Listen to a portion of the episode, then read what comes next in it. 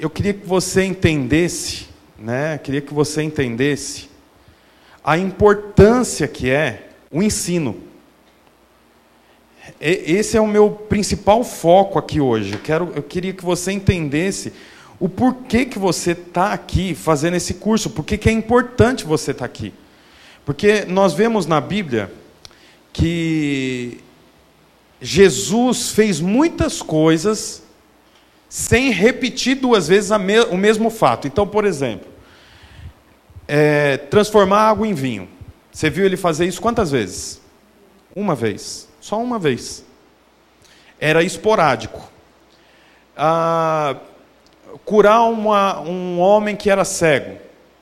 Aparece duas vezes na Bíblia, ou três.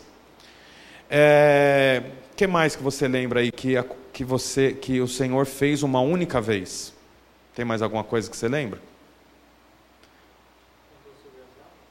Andou sobre as águas. Não era todo dia que ele andava sobre as águas. Hã?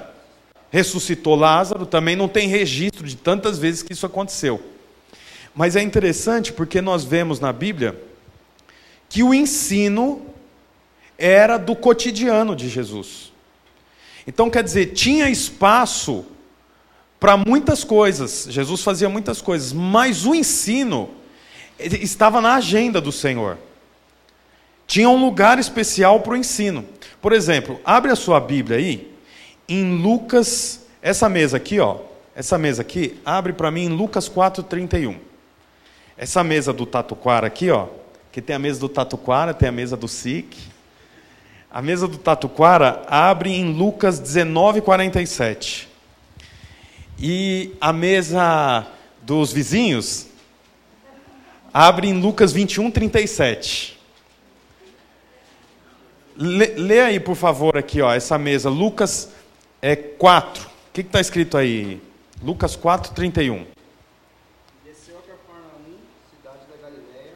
Deixa eu ler que eu falo, eu falo mais alto aqui. Lucas 4, 31, ó. E desceu a Cafarnaum, cidade da Galileia e os ensinava no sábado. Tem uma outra versão? A sua versão está diferente, Renan? É, sábado começou a ensinar o povo. Lê aqui para mim, qual que era o de vocês? 19 o quê? 1947. Foi isso aí que eu falei? Todos os dias Jesus ensinava no templo, mas os chefes dos sacerdotes, os mestres da lei e os líderes do povo procuravam matá-lo.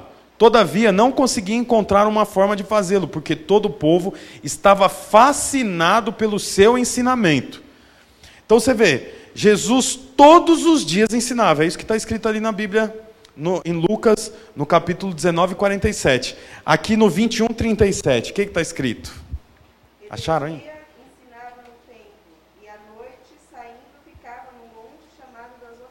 Então, de dia ele ensinava no templo, de noite ele ensinava no monte.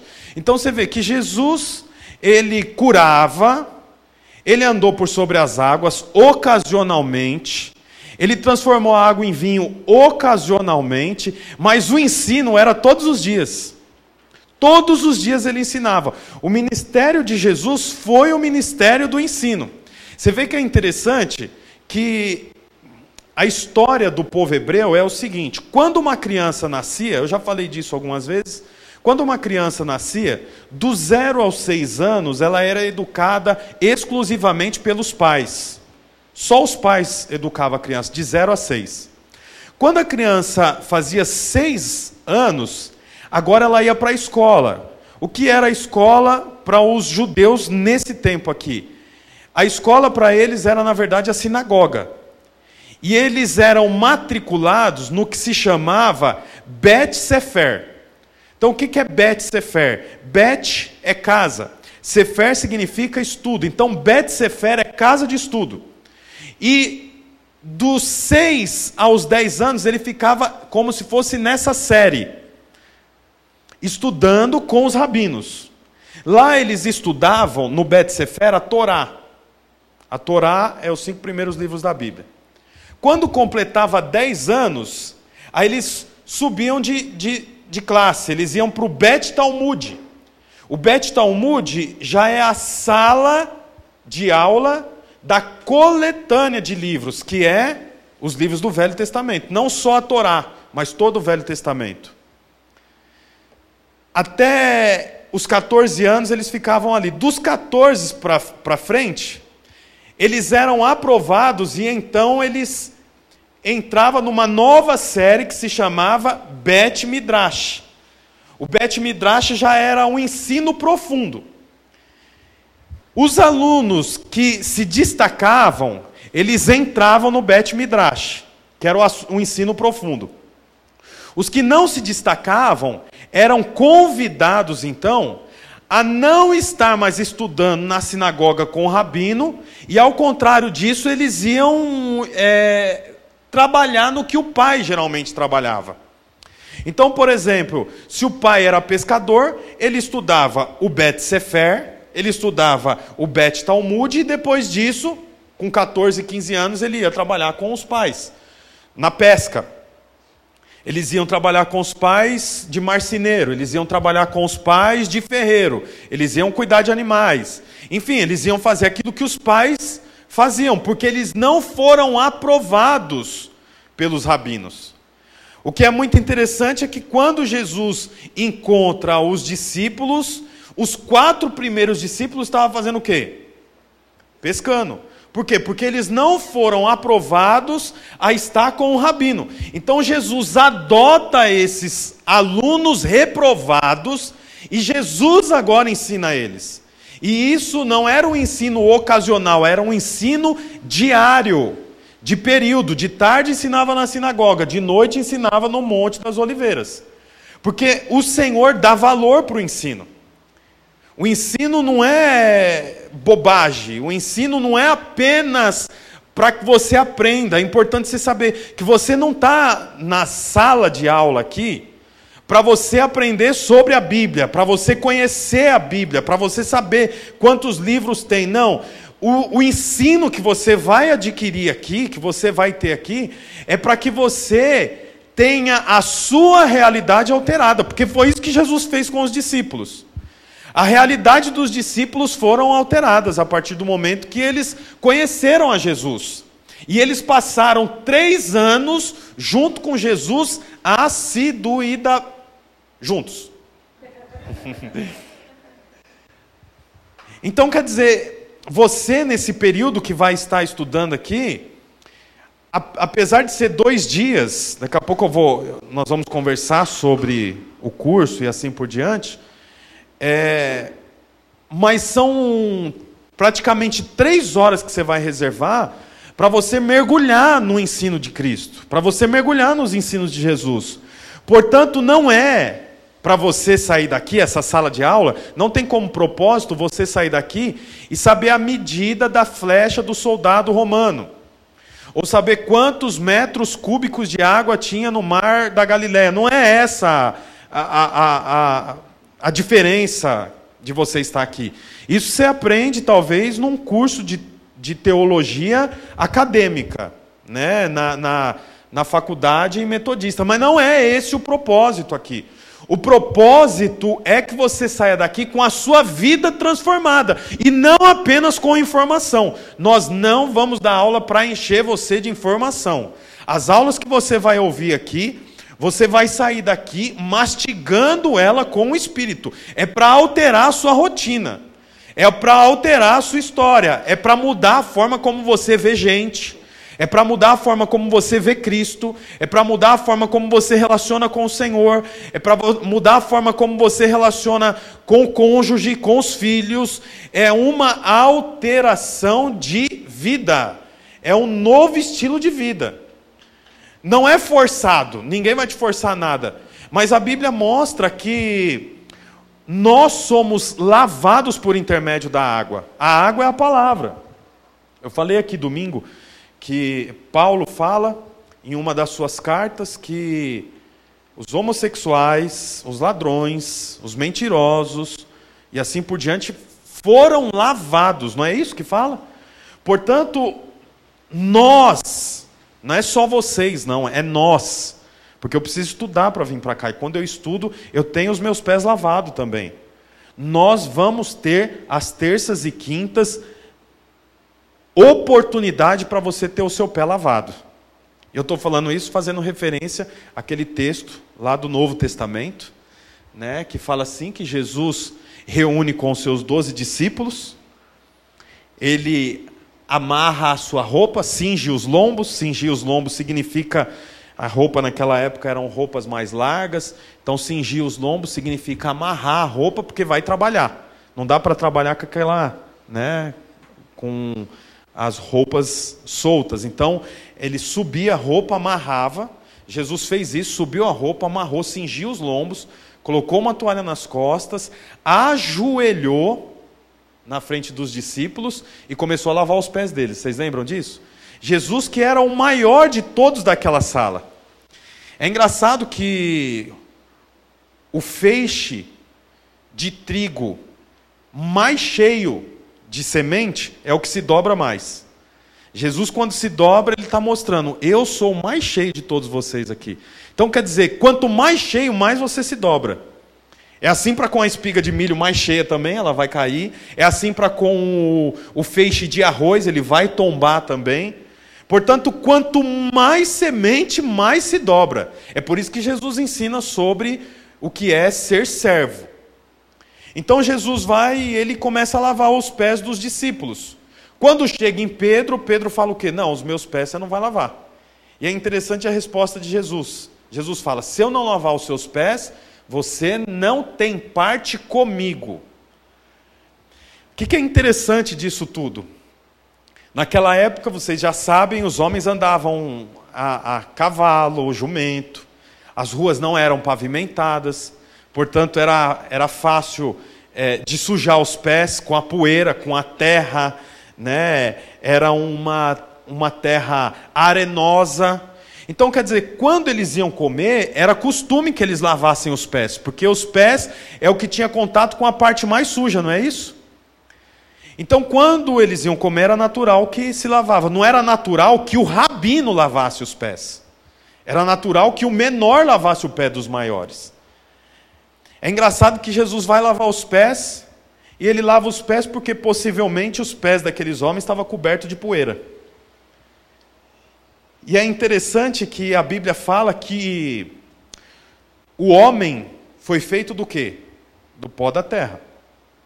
Não é? O homem foi feito do pó da terra. E lá em Gênesis nós vemos que o homem, perdão, a serpente recebe uma sentença. Qual é a sentença da serpente? Ela vai se alimentar, rastejar e se alimentar do pó da terra. Portanto, quando Jesus lava os pés dos discípulos, ele está tirando toda a poeira, porque homem sujo de poeira é comida de serpente.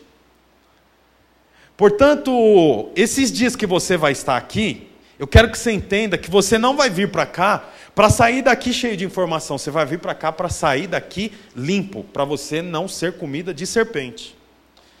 A ideia é que você volte para sua casa transformado. Não é uma transformação para a sociedade. Não é agora eu sou mais educado, agora eu paro no sinal vermelho. Agora, não é isso que eu quero dizer. É uma transformação de dentro para fora. Né? É, é, é lavar os seus pés com a palavra do Senhor. Então, a sua vinda para cá, a sua permanência aqui, praticamente três horas, é três horas de lavagem de pés. É três horas para que saia de cima de você toda a poeira, porque a Bíblia fala que a serpente iria se alimentar agora do pó da terra. E o homem foi feito do quê? Do pó da terra. Portanto, gente suja de poeira é gente que se torna alimento de serpente. Tá, mas agora o que, que significa sujo de poeira? O dia a dia daqueles homens, apesar de já serem discípulos de Jesus, era na lida do dia a dia. Eles andavam no meio dos fariseus, eles andavam no meio dos comerciantes, eles tinham conhecidos, é, Pedro tinha uma sogra. Não, a bênção ter sogra. Quer dizer, no dia a dia, No dia a dia, eles tinham coisas que sujavam os pés deles. É a mesma coisa eu e você. Nós já somos lavados pelo sangue do Cordeiro. Mas no nosso dia a dia, no Parque Cachoeira, na fila do banco, pagando suas contas, lidando com a esposa, lidando com os parentes, os seus pés se sujam. O que, que, é preciso? Lavar o corpo inteiro? Não, porque você já foi lavado pelo sangue do Cordeiro. Precisa só lavar os pés. Então você está no meio do pessoal, ouve palavrão, ouve uma piada suja.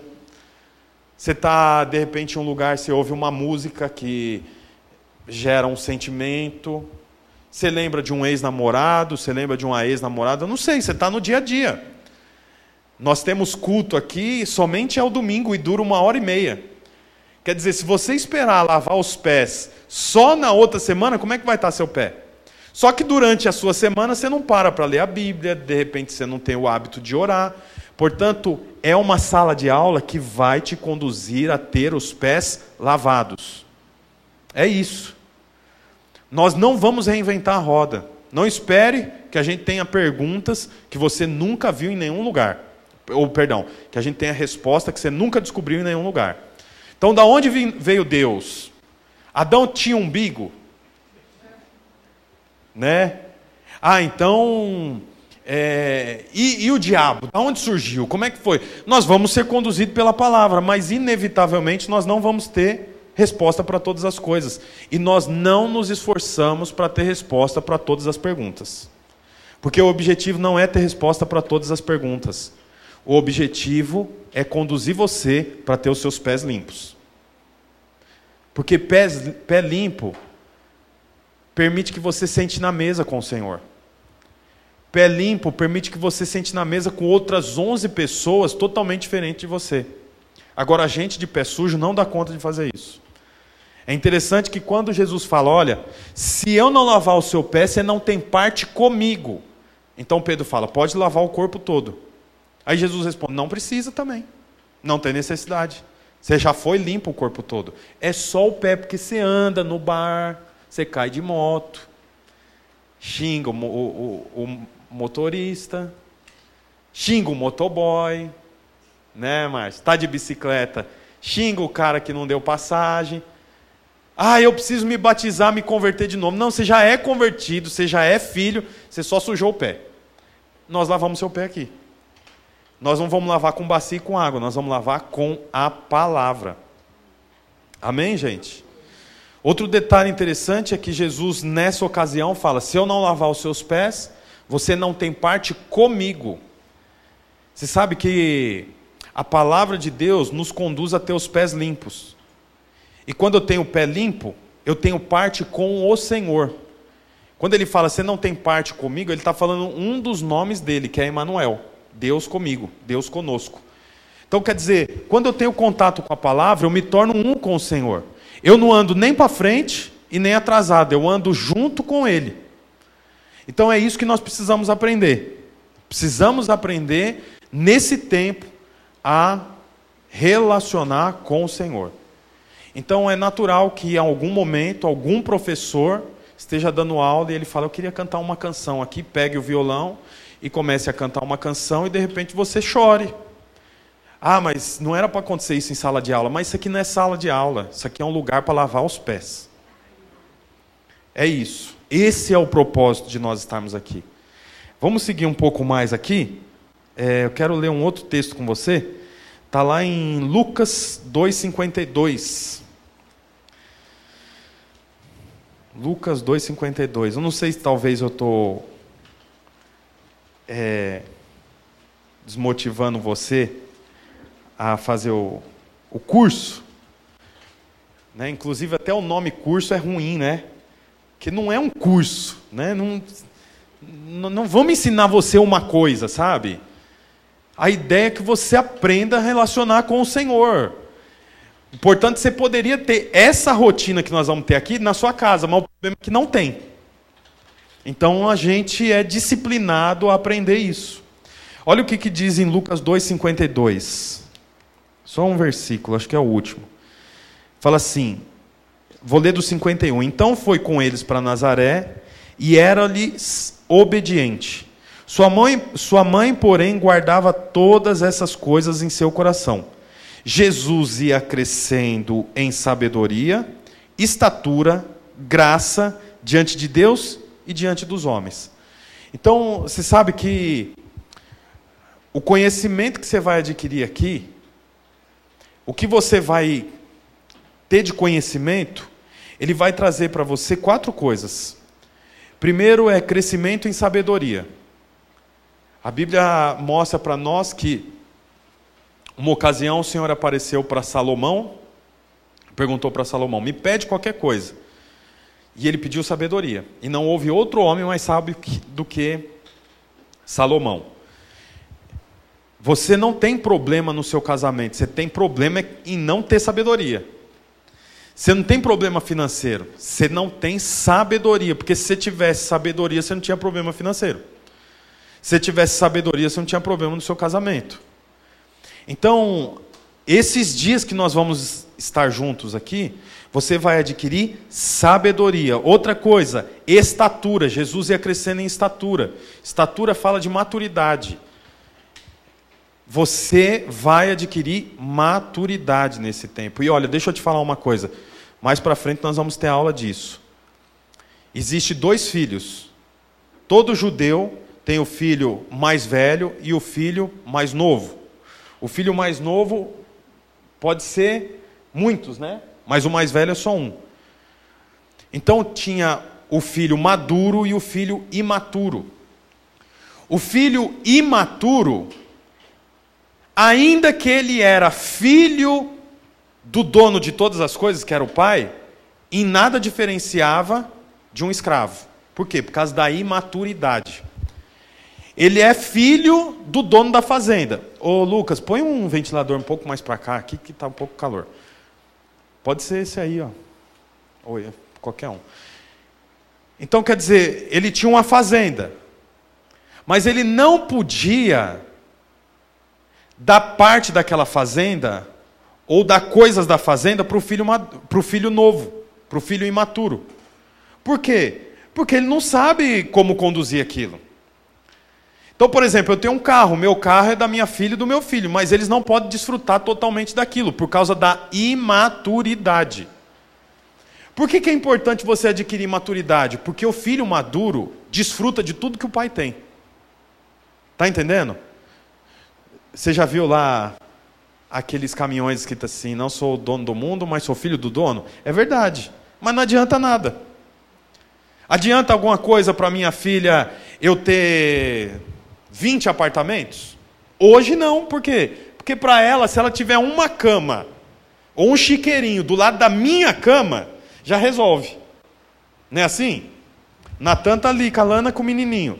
Vamos supor que o Natan Vamos supor, porque eu não sei, de repente até tem, né? Tem 20 apartamentos.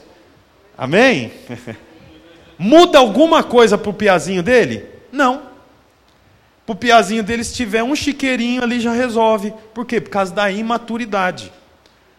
A Bíblia fala que Jesus ia crescendo em sabedoria e em estatura. Estatura fala de maturidade. À medida que você vai tendo conhecimento da palavra, você vai adquirindo maturidade. Filhos maduros desfrutam e usufruem do que o pai tem. Filhos imaturos não podem desfrutar. A Bíblia diz lá em Gálatas: ainda que é filho, não tem diferença nenhuma do escravo. O escravo desfruta até mais, mas o filho não pode desfrutar. Portanto, nesse tempo você vai adquirir maturidade, é inevitável. Se você vier e dormir metade da aula e outra metade da aula você ouvir, você vai crescer, você vai ser maduro. Porque nós vamos estar falando da palavra, isso aqui é vida, é vivo. É vivo, isso é uma espada de dois gumes, a Bíblia fala, que separa a alma de espírito. É outro ponto também que dá para nós falarmos muito aqui. Porque a palavra separa alma de espírito. O espírito tem relação com Deus. A alma é a sede de nós mesmos. Como que você sabe o momento que é Deus que está falando e o momento que é a sua alma que está gritando? Pela palavra, porque a palavra é uma espada que separa a alma de espírito. Como que eu sei se o que eu quero é eu que, é eu que quero e o que eu estou querendo é Deus que quer, colocando em mim a vontade para mim fazer? Só tem um jeito: pela palavra, porque a palavra é como uma espada de dois gumes, apto a discernir alma de espírito. Então venha, você tem que vir para a aula. Você tem que vir, você tem que ouvir disso. Você tem que desfrutar disso. É importante que você esteja aqui. É importante que você ouça, para que você adquira sabedoria. O homem mais sábio foi quem estabeleceu o templo de Salomão, que até hoje foram, é feito réplicas. Né? Se você vê o que ele fez, a Bíblia diz que não ouvia barulho de martelo. Foi um templo estabelecido que não tinha barulho de martelo, não tinha ruído. Foi uma obra estabelecida no silêncio. Olha, isso é tremendo. Não tem barulho, não tem estardalhaço, mas foi uma obra que até hoje é replicada. Não é isso? Isso é fruto do quê? Da sabedoria. Portanto, à medida que você vai ouvindo, você vai crescendo em sabedoria, estatura, graça diante de Deus. É interessante que é outra coisa, Jesus cresceu em sabedoria, Jesus cresceu em estatura, mas Jesus cresceu em graça diante de Deus. Graça diante de Deus fala de crescimento espiritual. Você vai adquirir crescimento espiritual aqui. Vai haver uma um afinamento na sua frequência para com o Senhor. Porque como eu disse, o seu espírito ele Todos, to, todo ser humano tem um espírito. A Bíblia fala que ele pode estar adormecido, mas ele tem espírito. A partir do momento que ele aceita Jesus, é uma luz que acende, o espírito dele conecta com o Senhor. É como uma antena. Não sei se vocês já ouviram essa ilustração, mas é como uma antena. Você não vê as ondas, mas por conta da antena que está ali naquela mesa de som, o, a minha voz é amplificada. Você não vê, não tem fio, não tem nada, mas está afinado.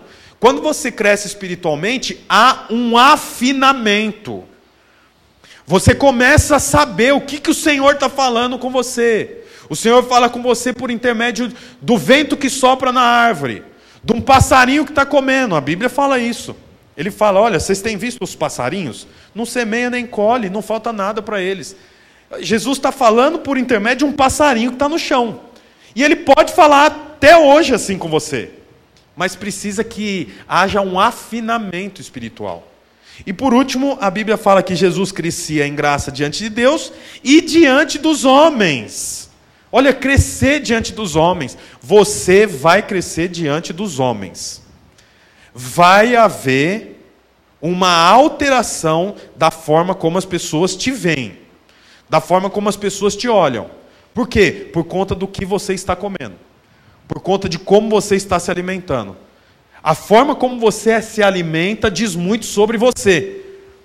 Quer dizer, você vai estar estabelecendo uma dieta de duas vezes por semana, tendo aulas, ouvindo, aprendendo, tirando dúvidas, falando. Para aqueles que querem falar, não é obrigado a falar, né? Senão, pessoal, ah, eu não quero falar, não vou vir mais. Não, fica tranquilo. Mas haverá um crescimento diante de Deus, diante dos homens. E isso nos remete a Gênesis. Abrem aí, por favor, Gênesis 6, 9. Eu amo esse, esse versículo, é pequeno, mas eu amo.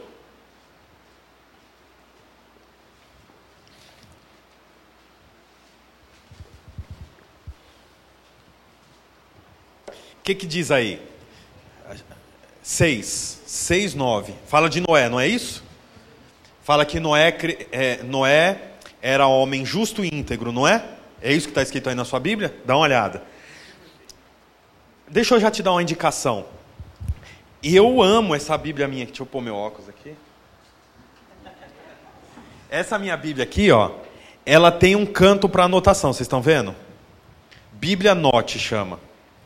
Se vocês quiserem, ah, já vou adiantando as coisas aqui ali na onde está aquele quadro ali, o bebedouro, nós vamos montar uma livraria ali. Já compramos o móvel e já compramos os livros também. Vamos montar uma livraria ali. Essa livraria eu estou montando especialmente por conta do custo de teologia. Porque o, o custo que nós estamos cobrando não dá conta de dar um livro ou outro que a gente peça. Ou que, né, depois eu vou falar disso. Então nós vamos por ali. E o lugar onde eu comprei a Bíblia, ou perdão, os livros, eles têm essa Bíblia aqui. Provavelmente com preço menor, eu não sei. Né? Eu nem vi o preço da Bíblia lá. Mas essa Bíblia é muito boa se você realmente vai fazer esse curso. Porque, você sabe, é bom você ter a, a, o caderno. Até falei lá, traga um caderno, né? Porque você vai anotar, esse caderno você vai guardar. Se quiser também trazer o computador, não tem problema, pode trazer o computador para anotar, o tablet. Mas você sabe, a Bíblia, é, quando você lê um texto que foi falado em aula, para você lembrar do que foi dito, você vai ter que ter o caderno na sua mão ou o computador. Essa Bíblia aqui é legal por quê? Porque você lê aqui e você já anota aqui do lado. Então é o jeito como eu faço. Eu geralmente prego sem ter escrito um sermão, mas tá as minhas anotações estão todas aqui. Eu tenho post-it, tenho Então é uma indicação para você. Eu não sei quanto tá, né? Se vocês quiserem eu posso ver lá na na distribuidora o, o valor. É, mas eu indico vocês a, a, comprar. Essa versão é a NVI, nova versão internacional, uma versão muito boa. Mas se não, também não tem problema. Mas traga um lápis de cor para você pintar a sua Bíblia. A caneta marca-texto é boa, mas a Bíblia é uma folha muito fina. Aí você risca de um lado, passa para o outro. Aí você se confunde. Você trouxer um lápis de cor, você grifou ali, do outro lado não, não marca nada. É só uma dica. A Bíblia fala lá em Gênesis 6:9 que Noé crescia, perdão, que Noé era um homem justo e íntegro. Você sabe que essas duas características resumem todas as, todos os outros adjetivos. Porque justo fala de como Deus o vê, e íntegro fala de como os homens o via. Noé era homem justo, porque era assim que o Senhor o via. Mas Noé era homem íntegro, porque era assim que os homens o via. Você sabe que à medida que você relaciona com o Senhor, à medida que você afina o seu relacionamento com o Senhor, inevitavelmente as pessoas vão te ver desse jeito. As pessoas vão te ver e vão pensar que você é íntegro. E o Senhor vai olhar para você e vai entender que você é justo. Justo você já é. A questão é você viver como um justo vive. É aí que muda tudo. Para nós finalizarmos, eu vou ler só mais um texto. Lucas capítulo 10. E aí eu acabo aqui, essa, essa parte. Lucas capítulo 10, versículo do 17 ao 22.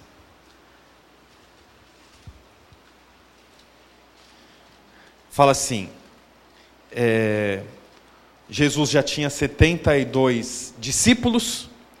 Então ele fala aqui que os 72 voltaram alegres. Quem que está alegre aqui? Fala os discípulos. Os discípulos estão alegres. Então eles voltaram alegres. E disseram: Senhor, até os demônios se submetem ao teu nome. Então os discípulos estavam alegres. Se estiver anotando aí, põe aí. Primeiro motivo da alegria os demônios obedeciam os discípulos. Então os discípulos estão felizes. É uma alegria por uma causa pessoal, tá certo? Eles provavelmente encontraram pessoas endemoniadas, deram uma ordem, saem em nome de Jesus. E aquelas pessoas foram libertas. E isso trouxe muita alegria para esses 72 discípulos. Alegria pessoal. Vamos continuar o texto, versículo 18. Jesus respondeu: Eu vi Satanás caindo do céu como relâmpago. Eu lhes dei autoridade para pisarem sobre cobras e escorpiões, e sobre todo o poder do inimigo, nada lhe fará dano. Contudo, alegrem-se. Então quer dizer, os discípulos ficaram felizes. Tá ótimo, eles vieram contar para Jesus. Jesus fala: nossa, mas eu vi ele caindo. Esse que você está expulsando, eu vi ele caindo como relâmpago. Vocês têm poder para fazer muito mais, para pisar serpente, para pisar escorpiões. Se é para vocês terem um motivo para se alegrar, ele diz o que aqui? Alegrem-se.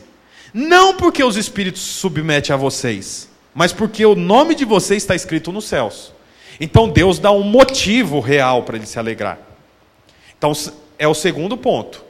Primeiro ponto é a alegria pessoal. Segundo ponto é a alegria que o Senhor dá.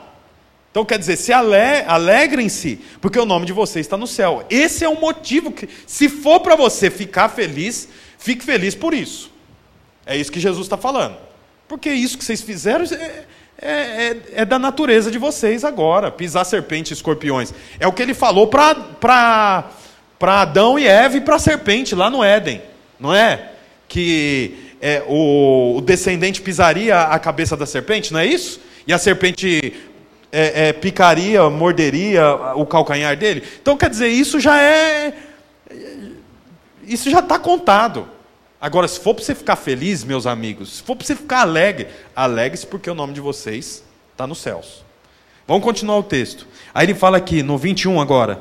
Naquela hora, Jesus alegrou-se no seu espírito e disse: Eu louvo, Pai, eu te louvo, Pai, Senhor do céu e da terra, porque escondestes estas coisas dos sábios e cultos e as revelastes aos pequeninos. Então, olha que interessante. O primeiro momento da alegria é uma alegria pessoal por ter dado uma ordem para os demônios. Jesus permite que eles tenham essa alegria, mas dá um motivo real. Alegre, se for para você ficar feliz, fica feliz, alegre, porque o nome de vocês está nos céus. Mas tem um terceiro ponto, que é quando Jesus fica feliz. O primeiro ponto e o segundo ponto é os homens felizes. O primeiro motivo, não tem tanto valor. O segundo motivo, o Senhor deu.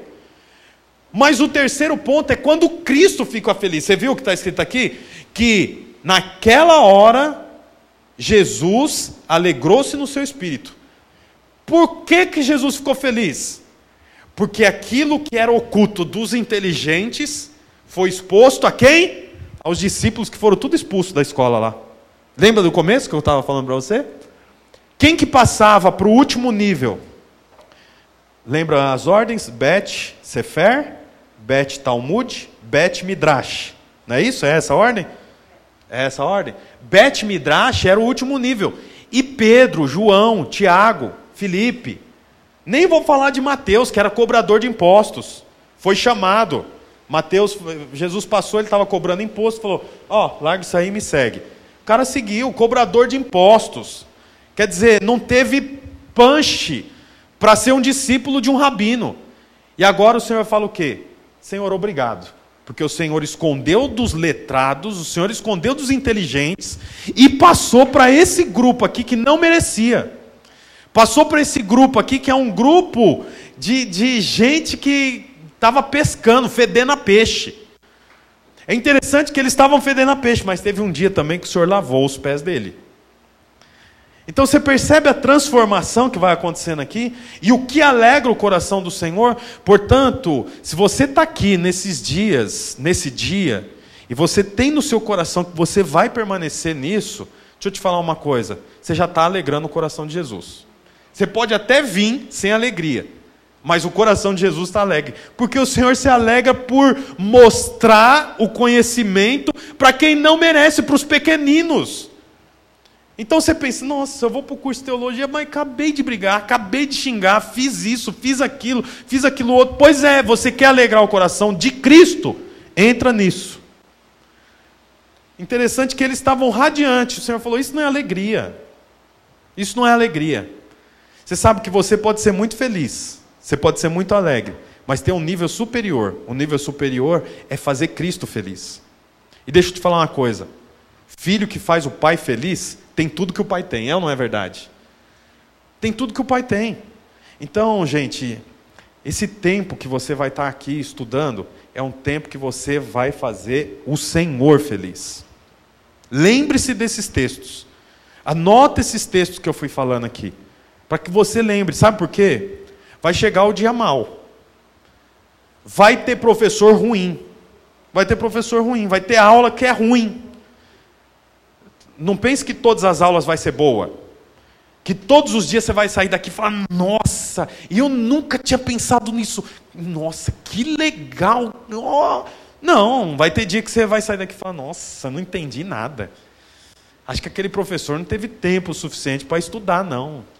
Não foi tão bom, não foi. Ah, não vou vir mais. Aí é que você perde. Como todas as escolas têm aula boa e tem aula ruim. Tem matéria boa, tem matéria ruim. Para você pode ser uma matéria ruim, mas para o outro fala: nossa, mudou a minha vida, mudou a minha história. Por quê? Porque nós somos pessoas diferentes. Então, defina isso para o seu ano. Se alimente disso. A primeira turma do curso pastoral lá em Mauá, a minha mãe fez, a minha mãe e meu pai. É, e aí eu falei para ela, hoje eu vou começar o curso pastoral, o curso de é, teologia aqui. Daí ela falou assim, nossa, se eu pudesse, ela já é pastora, hoje está à frente de uma igreja também junto com meu pai. Porque é um tempo de muito aprendizado. As escamas caem, coisas que você talvez nem sabe por que, que é assim, você começa a saber, você começa a descobrir, você começa a perceber. E o bom começa a ser alterado. Começa a ser alterado. Então, gente, prepare-se, prepare-se para ter a sua vida alterada. Como eu disse, você não vai vir aqui para sair daqui cheio de informação. Você vai vir para cá para sair daqui cheio de formação. Você vai formar. Amém, gente? Tá bom?